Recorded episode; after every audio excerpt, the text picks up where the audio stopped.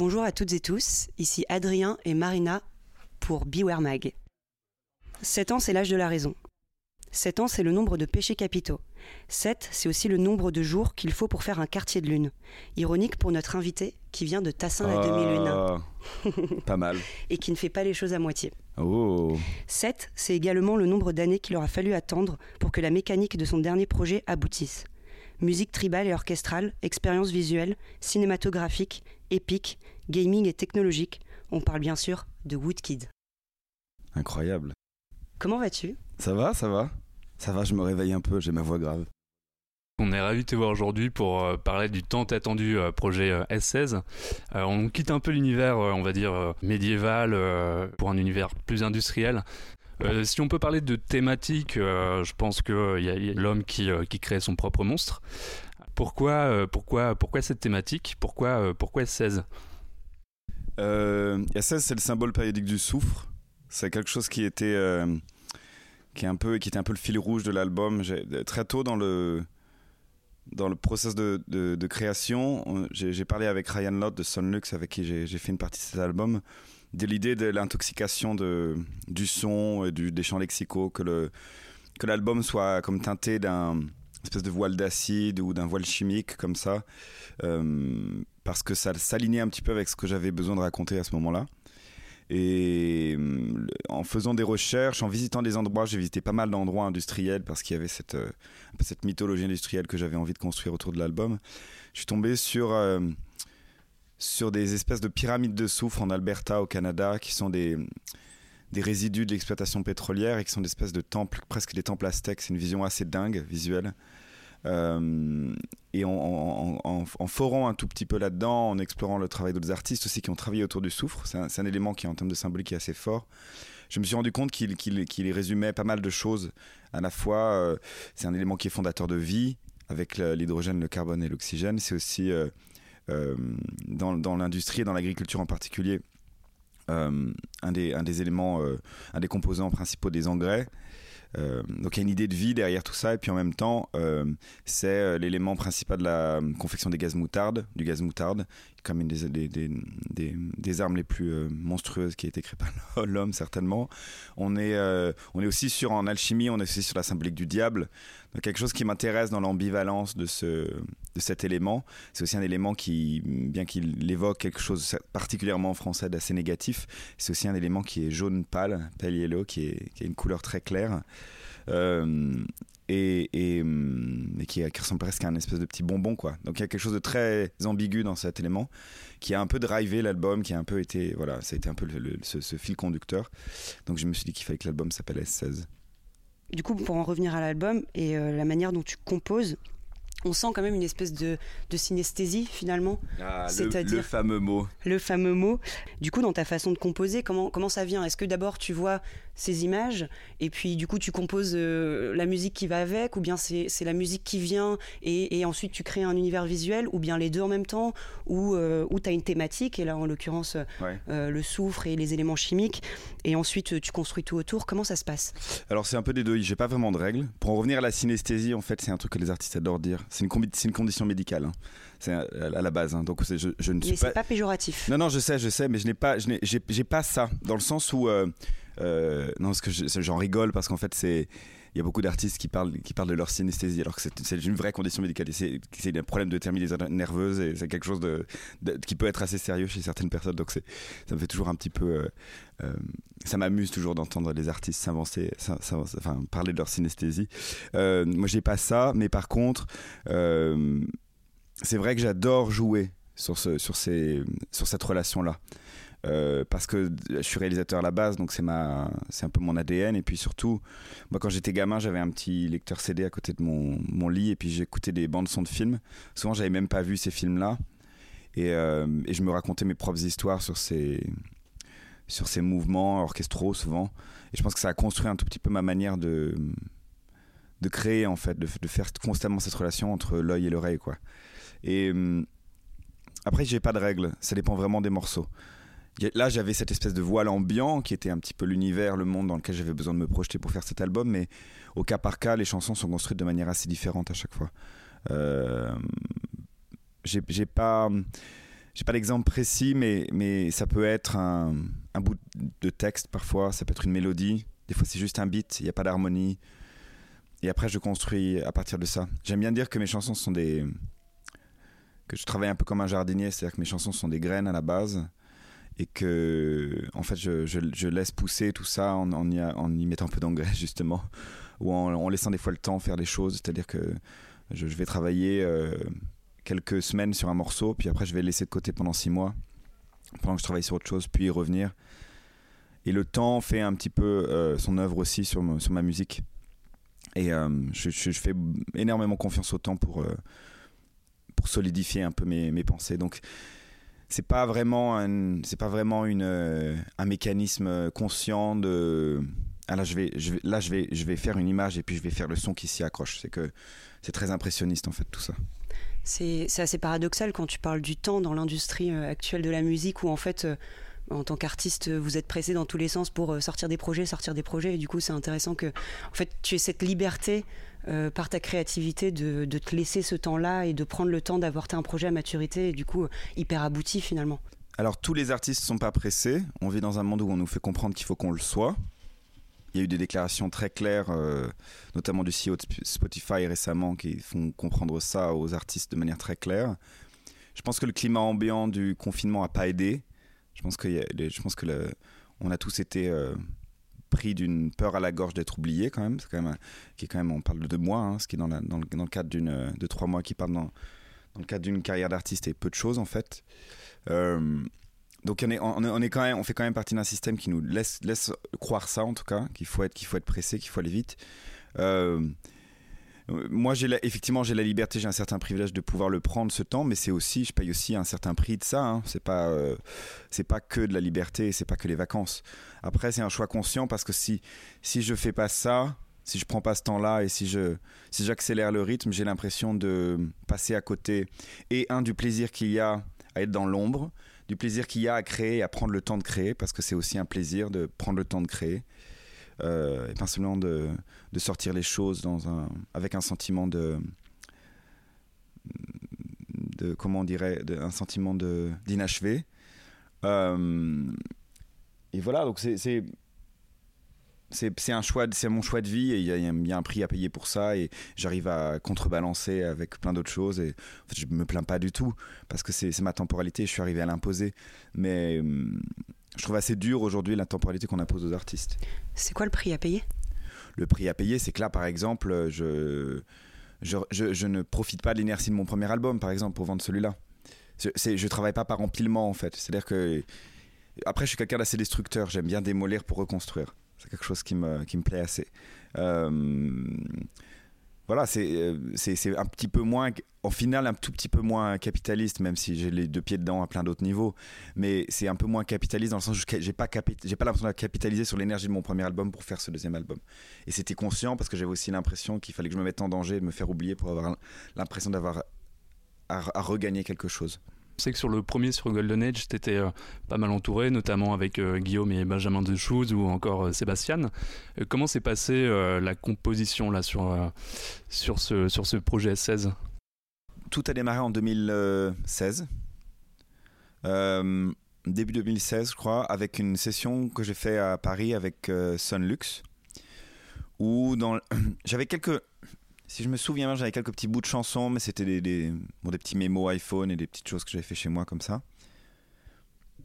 Et j'ai eu envie, le premier, le premier statement qui s'est un tout petit peu renversé par la suite, mais le premier statement c'était d'inverser le, la séquence de production de la musique, c'est-à-dire de démarrer par la prod. Presque un peu comme si euh, j'étais un rappeur et que je demandais des instrus en fait.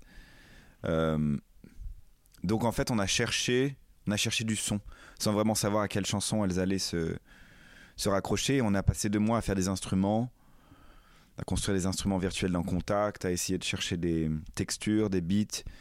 S'il y a des snares sur l'album, qu'est-ce que c'est que la snare? S'il y a des kicks sur l'album, qu'est-ce que c'est qu'un sujet de kick? Étant donné que moi je pars du principe que je n'ai pas envie dans ma musique de, de surabuser des instruments classiques, on va dire guitare, basse, batterie par exemple, qui sont pour moi des formules euh, qui marchent hyper bien mais qui sont avérées en fait j'avais plutôt envie d'aller euh, chercher dans des choses un peu alternatives et très vite le son industriel est venu. Donc on a commencé par ça. L'idée de qu'est-ce que c'est que de la musique indus aujourd'hui? Si on doit faire en, en 2020 de la musique indus, qu'est-ce que c'est? Euh, et voilà, donc on a cherché tout un panel, toute une palette de, sons. Et puis après, j'ai commencé, on a, on a inversé, j'ai commencé à utiliser les beats pour construire des mélodies, puis écrire des chansons. Et puis parfois, j'avais un texte et j'ai appliqué un beat ou une, une, harmonie ou une texture d'orgue. J'ai rejoué certains trucs et puis les choses se sont construites au fur et à mesure. Mais c'est parti de l'idée du son. Donc euh, ça a demandé un travail de, de, recherche peut-être sur les machines. On sent que c'est un fil rouge aussi sur, sur le projet. Euh, oui, les, les, machines, alors c'est les machines industrielles, mais aussi évidemment les machines, euh, les ordinateurs, la, la, technologie, quoi. L'idée, c'était, euh, moi, j'ai grandi avec la technologie, avec les machines. Mon, père m'a offert un Mac. J'étais très jeune. J'ai commencé à faire du Photoshop. J'avais 12-13 ans, quoi. Donc en fait, j'ai toujours eu, j'ai, j'ai l'impression d'avoir eu les deux pieds dedans très tôt, très vite. et avec le temps, j'ai évidemment commencé à questionner ça. Je pense que plus on utilise la technologie, plus on la questionne. Euh, parce qu'elle est un outil, mais elle est aussi du coup une limite. Parce qu'elle euh, elle permet des choses et elle en, empêche d'autres. Donc en fait, euh, mais je pense que c'est le, le, le, rôle de chaque artiste de questionner son outil, sa voix, son instrument. Et, et, cet album, il parle de ça, il parle de ce questionnement-là, de l'ambiguïté, des forces ambiguës qu'il existe autour de la technologie et des machines et de notre rapport à ce système-là. Et, euh, et ouais, j'avais envie de, de m'amuser autour de ça parce que c'est pour moi, c'est des forces contradictoires. C'est autant d'attraction que de répulsion, c'est autant d'utopique que de dystopie. Et euh, je trouvais ça, je trouvais que je trouvais que c'était le bon axe pour cet album parce que ça, ça, parle vraiment de moi au moment où je le fais en tout cas. Euh, du coup là, j'aimerais un peu revenir un peu sur ta color session que, que tu qui est sortie récemment sur le titre Pale Yellow tu as utilisé du motion design. Euh, je pense que tu es le premier à l'avoir fait sur euh, une session Color. Sur Colors, de mémoire, oui. En fait, quand on les a, quand on les a contactés, euh, le, principe de Colors, c'est en fait se, se, présenter de manière assez dépouillée. Et quand ils sont venus me voir, ils ont dit mais en fait, on est, on a une conscience, c'est qu'en fait, tu es musicien, mais on peut pas ignorer que tu es aussi réalisateur. Donc, est-ce qu'on ferait une, une, collaboration où en fait on, met, on, fait, on le fait à quatre mains en fait? Donc Félix, qui s'occupe de Colors à, Berlin, a, proposé que je propose une idée. J'ai proposé cette idée-là, qui en fait était un petit complément dans la, on va dire dans la mythologie que j'essaye de, raconter, ou en tout cas l'espèce de fable que j'essaye de raconter autour de l'album. Et donc voilà, donc euh, on a, fait la, la session Colors dans les conditions Colors euh, classiques. Et j'ai simplement posé un calque par-dessus de mon, de mon travail de réalisateur. Et justement sur ce travail, en fait, entre, donc tu le disais, tu, tu apprécies le travail de musique organique, euh, de la musique de machine aussi, euh, des, ordinateurs. Et tu fais la même chose aussi dans ton travail euh, visuel, puisque dans tes, dans tes clips ou dans ce que tu as pu réaliser, il y a toujours, souvent en tout cas, une partie de réel et une partie d'irréel, d'effets spéciaux. visuellement, graphiquement, pour toi, c'est quoi l'avenir technologique? Ça va être quoi? Ce qu'on va voir demain, après les effets spéciaux, après la 3D C'est quoi l'après en fait? Je sais pas, je, pense qu'il y a quelque chose sur la, sur la réalité augmentée qui est quand même quelque chose qui, qui, semble vraiment pointer son nez. Euh, elle, elle, existe déjà à plein de niveaux, mais ça semble être le, un, des outils euh, qui reste d'être proéminent dans le futur. Je crois d'ailleurs qu'Apple va annoncer quelque chose très bientôt. Euh, après, je, je, c'est une question qui est difficile. Il est difficile de répondre à cette question parce que je pense qu'on rentre dans une ère qui est nouvelle aussi, qui est celle du. On, connaît maintenant, on ne peut plus prétendre qu'on ne sait pas le poids de la technologie, d'un point de vue euh, carbone, d'un point de vue environnemental, etc. On sait très bien que l'accès à la 5G, par exemple, est un, est un, est un progrès moindre que le passage de la 3 à la 4G. On sait très bien qu'on arrive sur un plateau euh, en termes de on arrive à un plateau en termes de perception humaine. Par contre, on est exponentiel sur le stockage des data, sur le, poids carbone de la technologie. Donc en fait, il y a un plateau d'un côté et une courbe exponentielle de l'autre, euh, qui fait qu'en fait, il y a un moment un modèle qui sera plus viable d'un point de vue écologique. Euh, on le sait, on peut pas, on peut pas démultiplier les, ressources de stockage, on peut pas démultiplier l'électricité que ça consomme, les les, le refroidissement que ça demande, parce que c'est aussi du refroidissement, donc ça c'est énormément d'énergie. pour au final passer de la 4K à la 8K que l'œil humain ne peut pas vraiment discerner. donc je pense que s'il y, a un plateau d'un point de vue numéraire, hein, d'un point de vue dans ce qui est quantifiable, c'est-à-dire argent, résolution, euh, stockage de data, tout ça, tout ça, ça, ne sont que des chiffres. Je pense que la technologie, elle, doit évoluer dans dans un sens plus périn et, dans un dans éthique. mais aussi simplement créative en fait sans même sans même rentrer nécessairement dans des conditions dans des questions écologiques. Je pense que la technologie elle, a aussi un du moment où elle ne sera plus quantifiable de manière numéraire de manière euh, euh, quantifiable en fait il faut qu'elle évolue d'une autre manière. C'est comme c'est-à-dire du sens, c'est-à-dire, c'est, je pense qu'il ne faut pas penser la technologie comme une ligne droite. Je dis toujours ça, la enfin le progrès comme une ligne droite. Le progrès c'est un arbre et on choisit la branche dans laquelle on avance. la question c'est quelle branche on va prendre. Euh, quel rôle la technologie va-t-elle jouer C'est en fait oui, beaucoup de courants euh, technoprogressistes justement qui explorent beaucoup de beaucoup de ces. Oui, moi j'ai moi j'ai aucun, j'ai pas, je suis pas du tout cynique sur la technologie dans le sens où euh, moi je suis complètement fasciné et plutôt pour l'idée du transhumanisme. Pour moi tout ce qui est tout ce qui ne tout ce qui ne fait pas de nous des animaux fait de nous des humains. je pense que le monde doit avancer. Il n'est pas question d'être toujours en euh, régressif. Mais encore une fois, je reviens à ce que je viens de dire. Pour moi, le progrès n'est pas une ligne droite. Le progrès, c'est vraiment, on a des choix. Il y, a, plein de choix dans la manière dont on veut progresser. C'est comme aujourd'hui, je pense qu'il y a une grande question qui est sous-jacente à tout ce qui se passe, c'est la redéfinition de la question de succès. Moi, quand j'étais gamin, que j'allais au conseil d'orientation, une des premières questions qu'on me posait, c'était quel salaire, quel salaire vous visez? Je ne sais pas si vous avez eu ça, mais c'est une question, c'est une question qui était centrale dans les questions d'orientation. En tant que femme, c'est un peu moins la question qu'on posait. C'est vrai, mais euh, mais c'est une question qui vient très vite dans le sur le dans le sujet. C'est-à-dire le, le, salaire qu'on va faire est un, influence le choix. Ah mais il vaudrait peut-être mieux être chirurgien qu'être. Et puis euh, mine de rien aussi la question de ce que font tes parents parce que la production sociale. Tout, tout ça. Lié à ça. Et donc c'est quand même que l'idée l'idée du succès, elle est quand même axée sur l'idée. Mais même aujourd'hui, que par exemple on on compare, énormément, par exemple, sur la question homme-femme, qu'un des sujets centraux soit l'argent, qui est quelque chose de d'absolument normal, parce que la, question doit s'équilibrer. Euh, et, peut-être moins aussi sur des questions d'épanouissement. Moi, ce que je trouve étonnant, c'est que le succès aujourd'hui est beaucoup quantifié par l'argent. C'est quand même le monde dans lequel on vit. Alors que je pense qu'il y a peut-être aussi un moment où on peut aussi redéfinir les questions de succès. Je pense que c'est un petit peu indirectement ce qui est en train de se passer aujourd'hui dans l'idée est-ce que la croissance est forcément une croissance numéraire? Est-ce que c'est forcément une croissance euh, euh, financière? Est-ce que c'est forcément euh, est-ce que c'est forcément un chiffre en fait?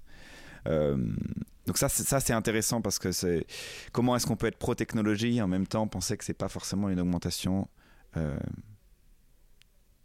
est-ce que c'est pas un, chiffre Est-ce que le chiffre peut descendre et en même temps avoir l'impression qu'on progresse technologiquement? C'est une vraie question philosophique et après ça dépend où on, passe, on place le curseur, où sont nos valeurs et notre morale. Mais effectivement, là, on considère aujourd'hui, quand on lit un peu des courants transhumanisme notamment, il y a certains scientifiques qui avancent l'hypothèse, et elles sont très sérieuses, que l'homme qui vivrait mille ans est déjà l'homme ou la femme on, serait déjà né. Donc c'est quand même hyper. Euh, d'un côté c'est terrifiant, et d'un autre côté. On mais pourquoi, ma question c'est pourquoi est-ce que c'est. Enfin, ce qui est sûr, c'est que si on si on se projette dans un futur et qu'on on je pense qu'à un moment, il ne faut, pas, il faut pas avoir peur du futur. C'est très occidental, ça, d'avoir peur du futur.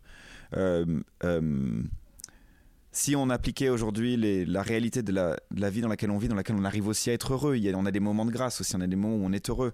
Aujourd'hui, on pas, le, monde va beaucoup moins bien que j'ai l'impression que quand j'étais jeune, mais c'est aussi peut-être qu'on grandit, qu'on est plus conscient. Mais le monde avance. Euh, je pense que si on appliquait ce monde à un monde d'il y a 100 ans, les gens n'auraient pas la capacité mentale de survivre à la vitesse du monde aujourd'hui. C'est juste que le monde évolue et qu'à un moment, il faut laisser avancer les générations dans ce monde-là. Et c'est aussi le jeu de l'humanité. Mais dans le sens inverse, je pense que si nous, si on nous rebalançait 100 euh, ans avant, je pense que ça, je pense qu'on ferait un mental breakdown. C'est un simple. Après, je pense quand même que le, il y, a une vitesse exponentielle des, choses. Je me demande comment le cerveau humain va, va s'adapter. Euh, euh, mais ça, c'est déjà parce que je suis déjà un peu un vieux con. Euh, ce qui est formidable avec l'art, c'est que ça permet de raconter des histoires et donc de créer de l'affect. Alors la question, c'est euh, l'art peut-il contribuer à, sauver le monde en créant de, nouveaux symboles, de nouveaux héros et de, nouvelles histoires? Si c'est mon ego qui parle, je dirais oui la, réalité est que les gens qui sauvent le monde aujourd'hui, c'est le personnel soignant qui est dans des hôpitaux, c'est euh, euh, les gens qui cravachent euh, et qui défendent les intérêts politiques au sommet des grandes institutions, ces gens-là. Donc, il y a eu un, je sais pas si vous avez vu, il y a eu un classement récemment des, des dans le cadre du Covid par rapport à ce que ça a généré socialement. Il y a eu un classement des, des, des professions les plus utiles et des moins utiles et celle d'artiste était évidemment dernière. Euh, ce qui est, ce qui est pas complètement faux. Euh, par contre, qu'on ait un pouvoir euh, thérapeutique doux sur les gens, ça j'en suis persuadé. Après, je pense qu'il y a une priorité pour tout. Moi, j'ai eu du mal à m'exprimer pendant la crise du Covid parce que j'ai vraiment eu l'impression qu'en fait, il fallait laisser la place à des gens qui devaient accaparer l'espace médiatique à ce moment-là. Euh, parce qu'il y avait des priorités en fait. Il, s'agit aussi de, de comprendre notre place en tant qu'artiste dans la société. Euh, je, pense juste que quand on en a l'occasion, euh, on, peut faire passer les messages d'autres. Des messages.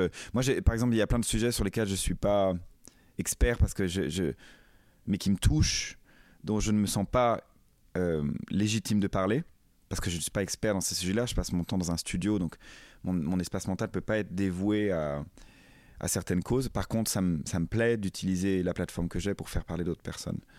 Euh, puisque j'ai juste un relais de distribution, que ce soit les réseaux sociaux ou simplement ma parole ici en interview, tout ça.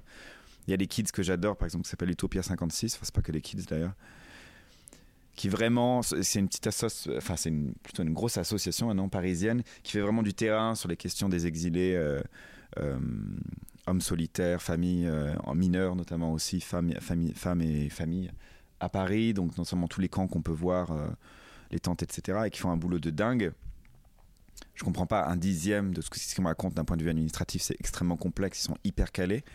Sur des sujets comme ça, je préfère retweeter, leur donner la parole, on va essayer de faire des choses dans le futur, etc. C'est une association, j'en profite, qui est toujours hyper en demande de dons, etc. et ça, pour le coup, c'est vraiment moi j'habite euh, pas très loin de la porte de la chapelle, c'est en bas de chez moi. J'ai pas, si je vois pas ça en tant qu'artiste, enfin même simplement en tant qu'humain, vraiment c'est que c'est vraiment que je ferme les yeux. C'est-à-dire que c'est vraiment en bas de ma porte. Donc déjà, moi je commence un petit peu par ça, j'essaye. C'est nouveau aussi hein, l'émergence de la conscience sociale et politique chez moi. Euh, j'en ai toujours eu une, mais le fait de commencer à verbaliser les choses, parce que j'ai toujours eu un peu peur, qui était plutôt une, une sorte de de l'acheter qu'autre chose. Là, je commence un tout petit peu à mettre en avant et à essayer de parler de choses euh, euh, qui, j'ai l'impression, me touchent sincèrement. Donc, je pense que notre rôle, est plutôt là, j'ai l'impression.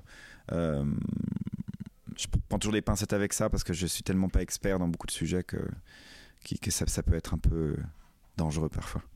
Après, pour nuancer ce, classement des, métiers où tu disais les artistes étaient derniers sur l'échelle sociale, l'utilité sociale, je pense qu'il y a une conception très matérialiste dans ce classement parce que et je pense que dans tout mon entourage et tous les gens que je connais, euh, en fait, euh, l'art, euh, les jours où on était confinés dans nos appartes en galère, enfin, c'est justement ce qui a permis de, de, garder la raison, c'est ce qui nous a permis de nous évader et c'est ce qui a permis de nous éveiller aussi. Et il y a aussi autre chose, c'est que, c'est que finalement, dans l'histoire, ce qui reste après, c'est l'empreinte artistique quand on, quand on parle des époques, les références, elles sont artistiques et finalement, c'est ce qu'il en reste. Oui, mais euh, il y a une différence entre. C'est là qu'on reparle en fait du concept de temporalité. C'est que pour moi, il y a une différence entre ce qui reste à long terme et les priorités à court terme. Euh, moi, je me l'échelle de Maslow finalement. Exactement. je me suis senti la, la, pyramide de Maslow. Je me suis senti euh, euh, pas du tout dans le besoin de m'exprimer sur mon art, par exemple, pendant le confinement, je trouvais qu'il y avait quelque chose de futile par rapport à ça. Mais du coup, est-ce que tu en avais besoin de, t'en nourrir et d'en avoir euh, d'autres personnes quoi? Alors, je vous avoue que je suis resté relativement euh, derrière mes machines à travailler à ce moment-là. Euh, je dis pas que c'est pas c'est pas que c'est nécessaire. Hein. Je, pense qu'on est on est nécessaire. On, a un rôle fort à jouer. Mais je, je, rigole plus de ce classement qu'autre chose parce que évidemment que je n'y crois pas une seconde. Mais c'est juste que dans ce contexte-là d'urgence, je pense que ce classement, il est, il est assez juste. C'est-à-dire qu'effectivement, il y a beaucoup de gens dont on ne parle jamais, dont on s'est rendu compte qu'ils sont en fait absolument vitaux. Mais quand c'est pas juste nécessaire, c'est-à-dire vitaux. C'est-à-dire que s'ils ne sont pas là, on, on c'est pas simplement on est triste et qu'on n'a pas d'entertainment, c'est-à-dire qu'on meurt. Ça fonctionne pas quoi. C'est-à-dire qu'en termes de vie, c'est-à-dire que ce- le- la vie, la mort, on meurt. Donc voilà. Que- donc effectivement, il y a peut-être un, un peu de, de réalité dans ce classement-là. Du coup, pour euh, reparler sur, un peu de temporalité, tu as fait des grandes collaborations prestigieuses avec des artistes internationaux. Donc, euh, j'en cite quelques-uns Drake, Rihanna, Lana Del Rey, Katy Perry. Aujourd'hui, si, je te donnais une carte un peu magique pour collaborer avec un artiste, quelle que soit la discipline, mort ou vif, avec qui ce serait et qu'est-ce que tu ferais? Là, j'aimerais bien, j'aimerais bien faire quelque chose avec Billie Eilish. Parce que je trouve qu'on y a plein de. J'adore tout ce qu'elle représente en termes d'idéologie. J'aime la musique qu'elle fait. J'aime ce qu'elle. J'aime l'ambig- l'am- j'aime l'ambiguïté du personnage. J'aime ce qu'elle. J'aime ce qu'elle représente pour euh, les gamins. Je, je- je trouve qu'elle est. C'est une artiste parfaite pour moi. Il y a beaucoup de sincérité dans ce qu'elle fait. Oui, et puis en même temps, c'est pas mièvre, et puis c'est pas, euh, c'est irrévérent, et en même temps, euh, il y a beaucoup de sens derrière. Ça se prend pas au sérieux, et en même temps, ça se prend au sérieux. C'est tout ce que, c'est tout ce que j'aime, parce qu'en fait, c'est, hors format, et qu'en fait, euh, je me réjouis toujours des choses qui marchent quand elles sont en format. Les artistes hors format qui cartonnent, c'est toujours ce qui m'excite le plus. S'il y a un, un disque que tu veux absolument faire euh, découvrir, ce serait lequel? Euh, pff, après, c'est pas très original parce que j'ai l'impression de citer les mêmes références over and over again, comme on dit en anglais. Euh, Alors attends, je vais changer un peu. Si je ferais écouter le dernier disque de Yel, que je trouve super. Voilà, l'air du verso, que je trouve c'est vraiment un super disque. Et euh, si tu devais me prêter un livre dans ta bibliothèque, lequel ce serait? Euh, Il y en a deux. C'est deux livres sur la musique. Il y a How Music Works de David Byrne, qui est un peu la bible de beaucoup de musiciens. Et peut-être euh, A Brief History of New Music de Hans Ulrich Obrist. Ok. Voilà, qui est une série d'interviews euh, de, de créateurs contemporains de musique ou, ou tous tous ces artistes comme les artistes du Fluxus qui sont à mi-chemin entre l'art contemporain et la musique. Euh, c'est des interviews euh, de euh, Yoko Ono, de Karl-Heinz Stockhausen, de Pauline Oliveros, de Lamonte Young, de, de plein de compositeurs, Steve Reich, je crois aussi, de plein de compositeurs dont, dont la, même sans parler de leur musique ou du résultat de leur art, dont la démarche est extrêmement inspirante. D'ailleurs, ça parle plus de, de démarche que de résultat. Et euh, pour nos auditeurs euh, qui sont euh, sur les réseaux sociaux dans tous les sens, un artiste, pas forcément musique, hein, encore une fois, qui, que tu conseillerais de suivre?